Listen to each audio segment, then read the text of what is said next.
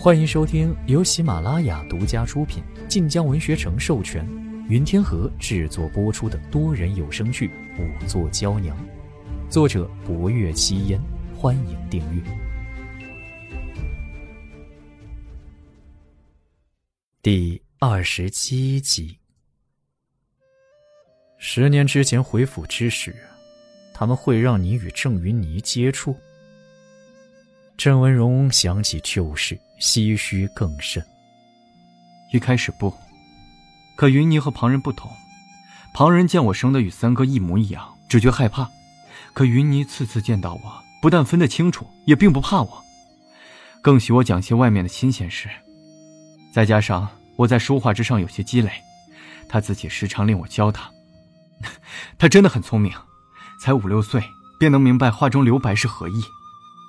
郑文荣现在说起来，仍对那个精彩艳艳的小姑娘满是坦然。在下的事，便是这般了。此番回府，本是祭奠母亲，却不想府中生了这般多的祸事。我知道，无人想我回来。你可知府上为何在十五年前换了所有侍从？郑文荣微愣。十五年前，他也不过是个少年，那般久远之事，他实在是记不清了。十五年前，我没什么印象了。我每次回来也并不如何出门，很多时候府中没几个人知道我回来，因此即便外面换下人，我也难知晓。你大哥曾有一小妾产子而亡之事，你可知道？郑文荣又是一愣。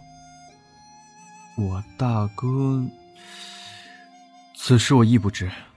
不过大哥为人忠正，我不知他何时纳过妾。大夫人是何时封的？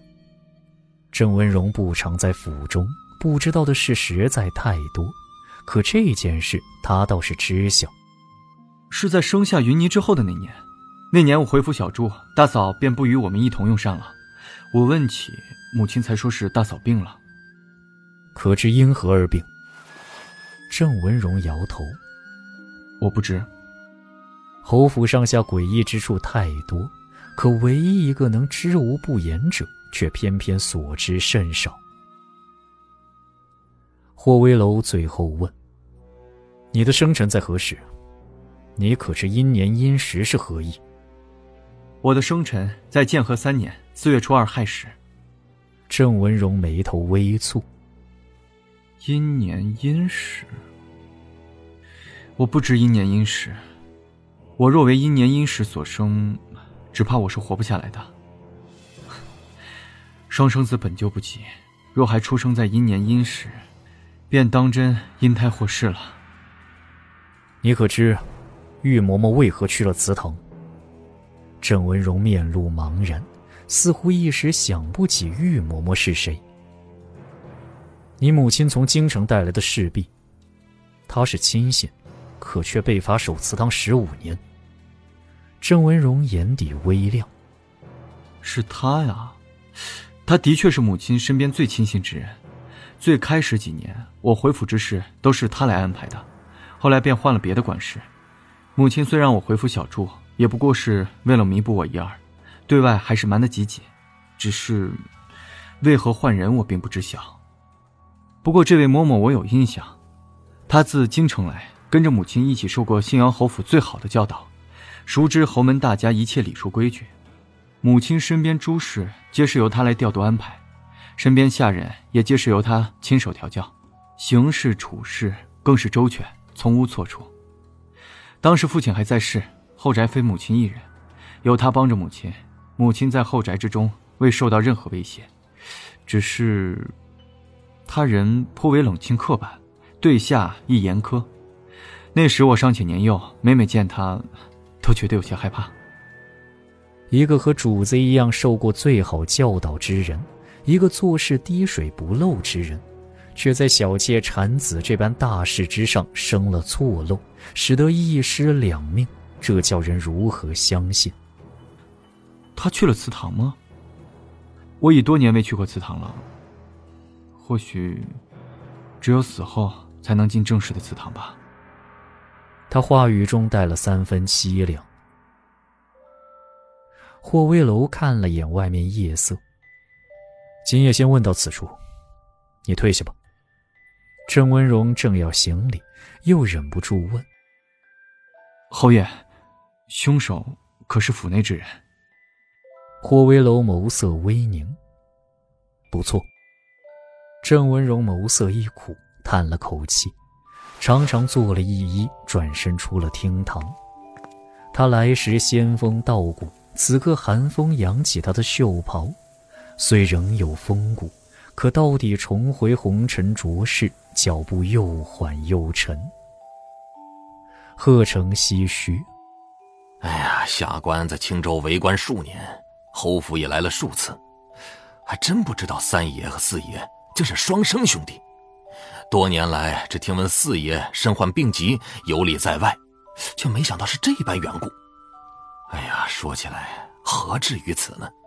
侯府位在京城，即便有双生，也不过是被议论一二，哪里就要如此使得母子分离了？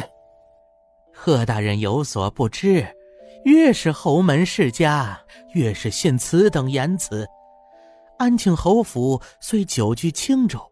可仍一心想着重回京城呢，所以不论是老安庆侯还是老夫人都不敢大意。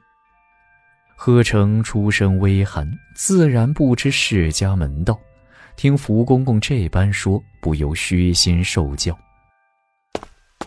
这时，一绣衣使入内：“侯爷，郑五爷一炷香之前去了祠堂，现在都还未出来。”这在霍威楼意料之中。可能监听其言语。秀衣使摇头。我们有人靠近，可屋内无声无息的。霍威楼一听此言，眉头扬了起来。